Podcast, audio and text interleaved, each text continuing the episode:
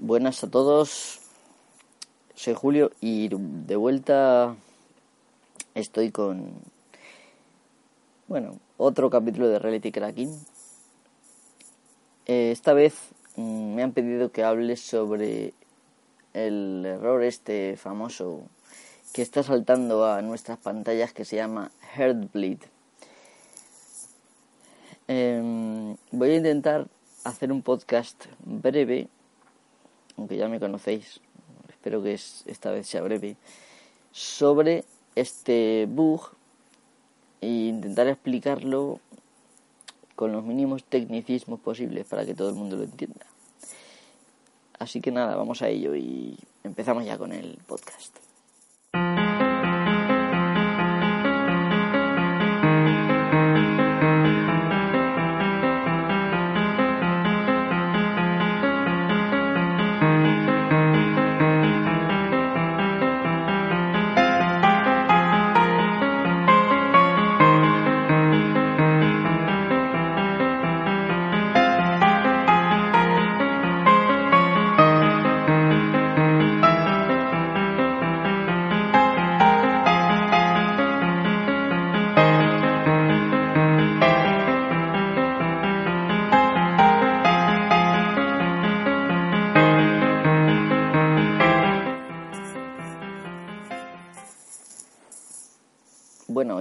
Otra vez estoy aquí con vosotros. Y lo cierto y verdad es que echaba de menos grabar. Aunque estos este mes, quizá porque ha transcurrido quizá no sé si un mes o más de un mes, pues no he tenido ganas de grabar. No he grabado nada. Y pero bueno, no importa no importa tampoco demasiado, ¿no? Eh, esto de grabar está bien, hay que reconocerlo. Es un, quizá no es el mejor método. He descubierto que quizá el blog te da tiempo a, expresarte, a pensar mejor, o mejor dicho, a pensar dos veces lo que vas a decir antes de meter la pata. Sobre todo para personas como yo que, bueno, pues por nuestra timidez inherente tendemos a dudar muchas veces de lo que estamos diciendo. Y quizá por esas mismas dudas, pues igual mm, te esfuercen un poco a usar mm, términos de tu terreno que entiendes para sentirte más seguro. Eso al, al, al, final lo complica todo y, y es lo que pasa un poco con Reality Cracking. Pero bueno, la verdad es que me gusta y mm, pues no sé cuándo grabaré ni con qué frecuencia, pero reality cracking, reality cracking no se va. Eso es lo que pienso. Bueno, vamos a dejarnos de rollos. Esto me imagino que quizá algunos de vosotros necesitabais esa explicación, quizá la mayoría no, ¿no?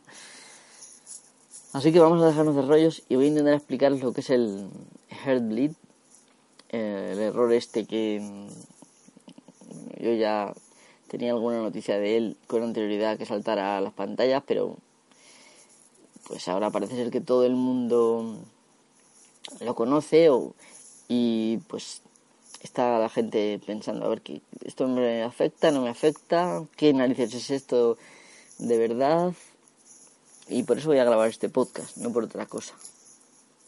Así que vamos a hablar del headbleed. Bueno, pues para empezar mm, ya en materia,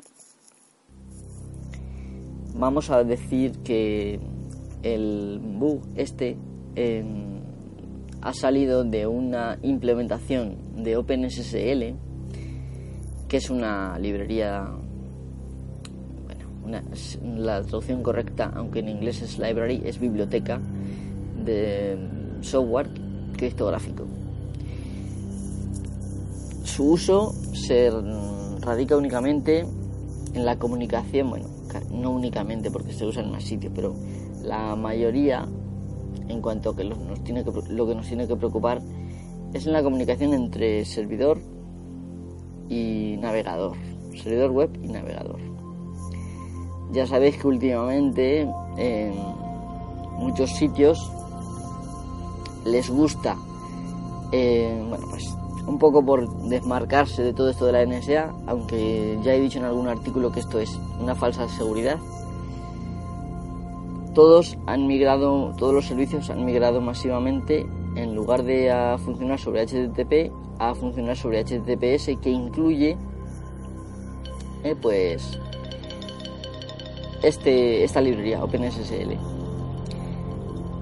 Bueno, pues que usa encriptación SSL TLS ya he dicho muchos términos técnicos, ¿vale? Entonces, para decir, para deciros simplemente que, puesto que la encriptación básicamente mm, requiere un certificado único que lo tiene que proporcionar el servidor y es una forma mm, de que el servidor se declare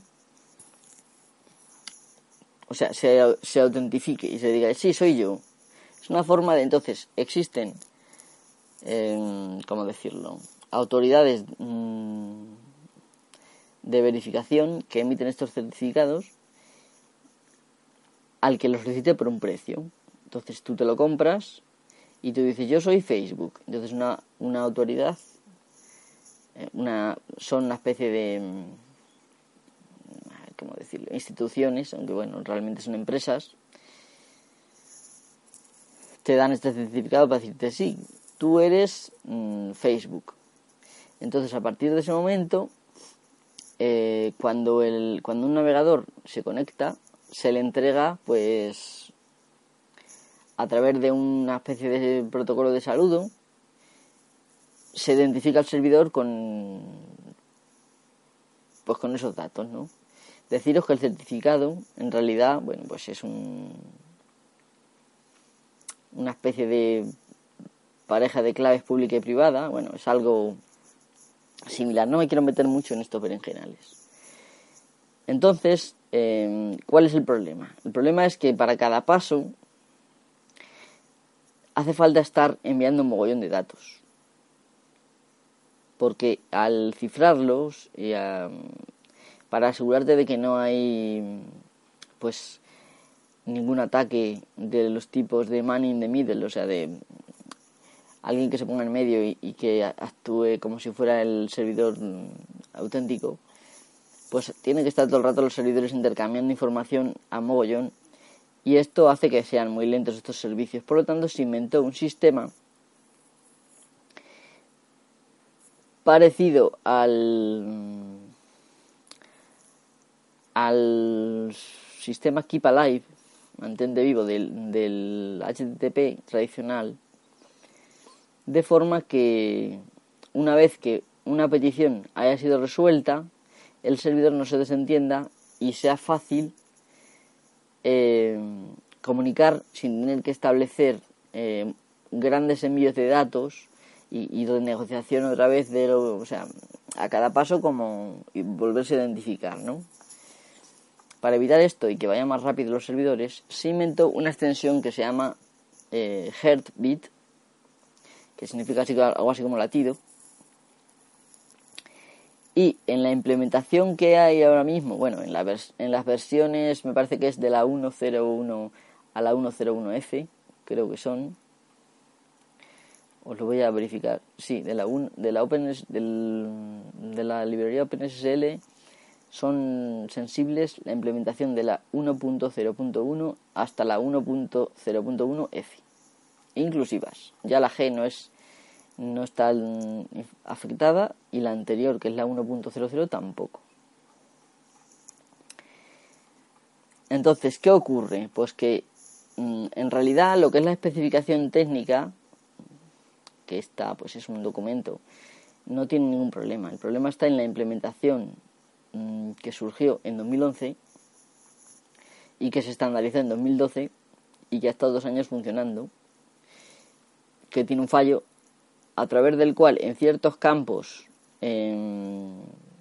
cuyo contenido mm, a, veces como que no se tiene en cuenta ni siquiera, pues se deposita mm, información del servidor, de la memoria del servidor. Entonces, eh, pues, ¿qué ha pasado?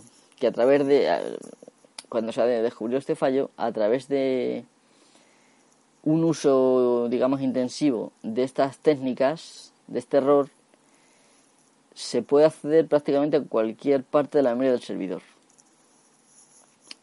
Es verdad que solamente se puede acceder en fragmentos de 64 bytes, perdón, de 64 kilobytes, pero se puede acceder. Entonces, mmm,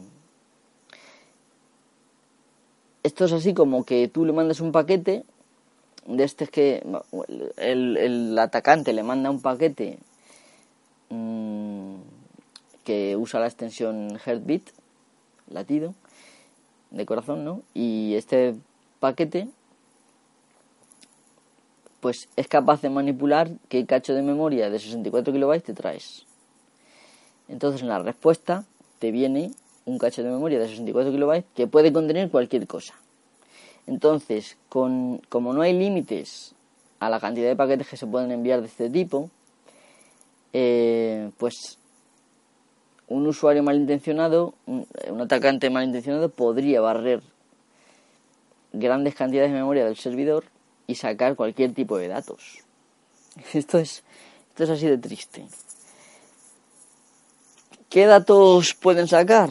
Pues por supuesto, pueden sacar, por ejemplo, vuestro, mmm, imaginarnos un Facebook o un Twitter o un Google Plus o un Gmail, pueden sacar vuestras credenciales de acceso, es decir, el nombre de usuario y la contraseña, pero no nos quedamos ahí, es que pueden sacar eh, por ejemplo, las claves, eh, las claves de acceso. Es decir, que con esas claves cualquier usuario y que intercepte eh, el flujo, digamos, el intercambio de datos entre el navegador y el servidor es capaz de desencriptar eso a posteriori o en el mismo momento y capaz de estar enterándose de lo que está pasando. Aparte de esto, como en la memoria del servidor puede haber muchas cosas en ese momento, pues se pueden acceder a datos de los usuarios que estén almacenados en el, en el servidor y que estén en ese momento en memoria porque estén esos usuarios accediendo o porque a saber cualquier eventualidad del servidor estén en memoria. Entonces puedes se pueden recabar datos financieros, si el servicio por ejemplo es financiero, pues se pueden recabar datos financieros. Si el servicio es de correos, pues a lo mejor un cacho de tu correo puede salir a la luz. Es decir, que este error, mmm, aunque es un error tonto, pues, al final es un, el error más peligroso pues del año y lleva activo dos años. Ahora vamos a hablar de de si esto se ha podido explotar. ¿Quién sabía esto? Y se ha callado y no ha dicho, eh, pues se sabe que, por ejemplo, la NSA lo sabía. Y probablemente la CIA y otros, otras agencias de inteligencia. Y se han callado porque han estado explotando esto eh, en su beneficio.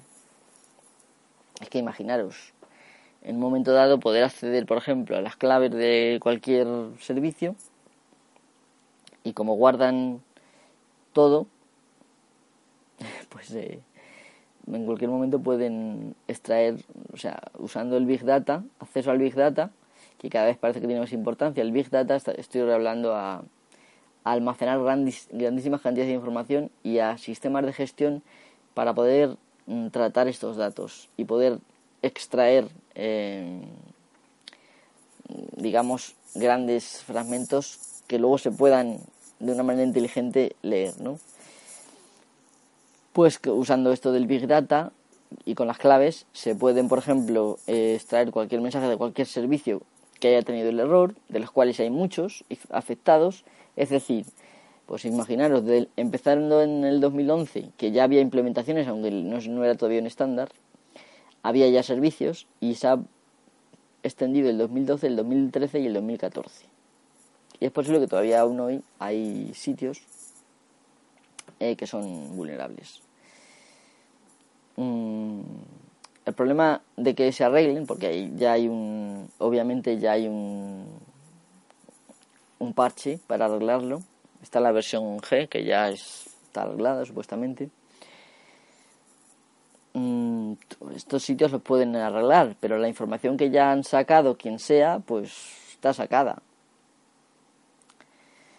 Es por eso que muchos habréis recibido correos de algunos, digamos, de los servicios más honrados y sinceros, avisando de que sería una buena idea que cambiaras la contraseña por si acaso alguien ha accedido a esos datos y los tiene. Entonces, eh, esto es un problema para todos, ¿no? Para todos. No voy a meterme ya en las connotaciones de la NSA, aunque quizás sea interesante para muchos, eh, para otros seguramente es un aburrimiento porque estamos hasta la nariz ya de, de saber que la NSA hace de todo eh, por, cierto, no lo he mencionado, pero el nombre del bug, que se llama Heartbleed, significa como corazón sangrante, ¿no? Hemorragia del corazón. Em, viene de heartbeat, de latido, que sea al como ha dejado digamos jotear mucha información, pues se ha convertido de heartbeat el error a heartbleed, ¿vale? Esto es. Es muy interesante, pero ahora, si tú lo, me imagino que todo esto que he dicho igual te interesa o igual no, ¿no? Pero ahora diciéndotelo como usuario, de usuario a usuario. Yo soy un usuario y a mí me preocupa también.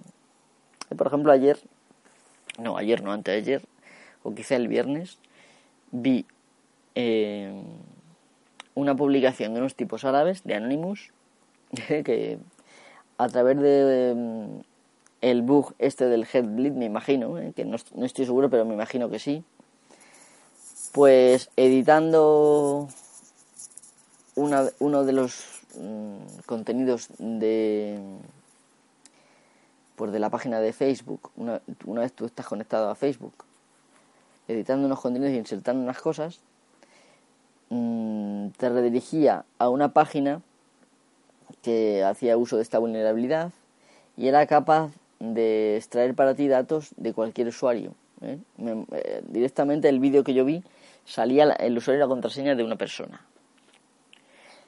Eh, vamos, que podía elegir pues esta persona, y automáticamente le daba un botón y salían los datos. Haciendo uso, me imagino que de este, de este bug.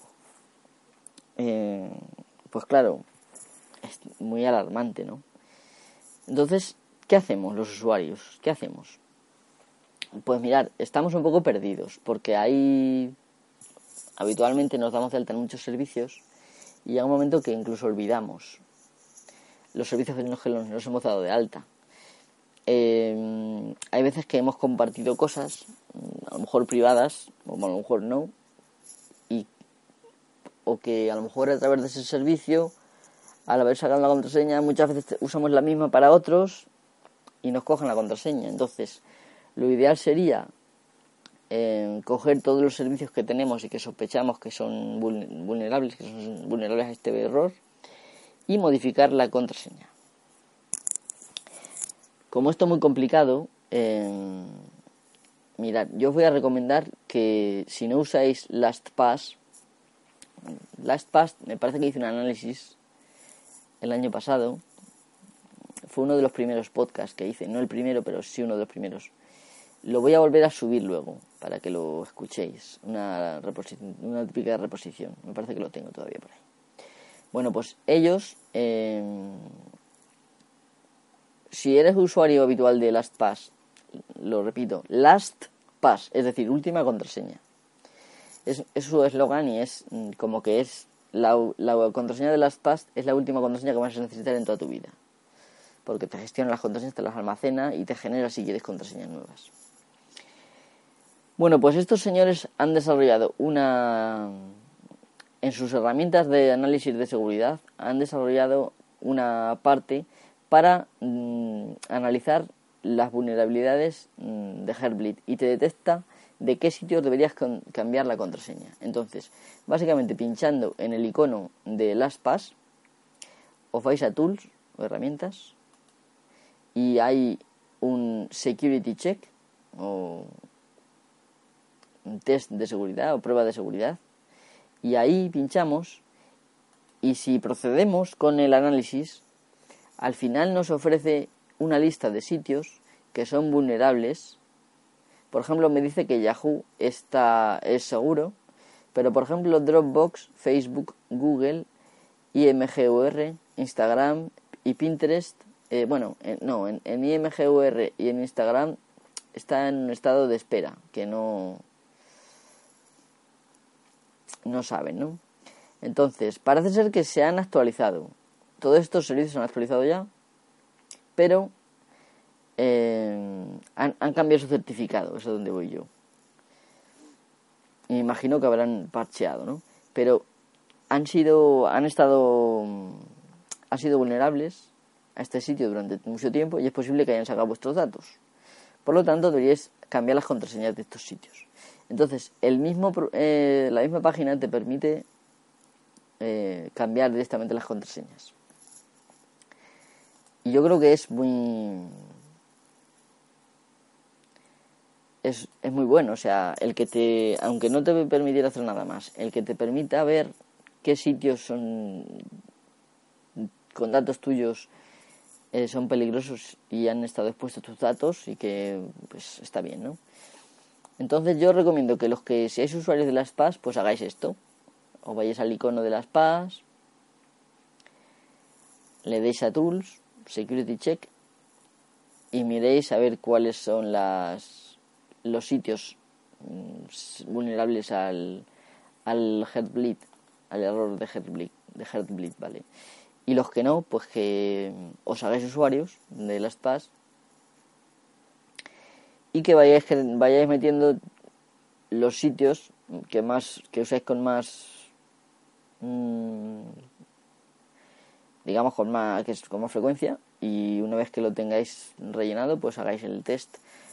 También simplemente podéis ver un poco un análisis vuestro a ver qué sitios son más sensibles de información que yo tenga que que haya sido que hayan estado en peligro no que haya que haya habido alguna posibilidad de que hayan extraído datos y hayan sacado mis contraseñas o lo, porque hay daños que mm, claramente se han sacado datos por ejemplo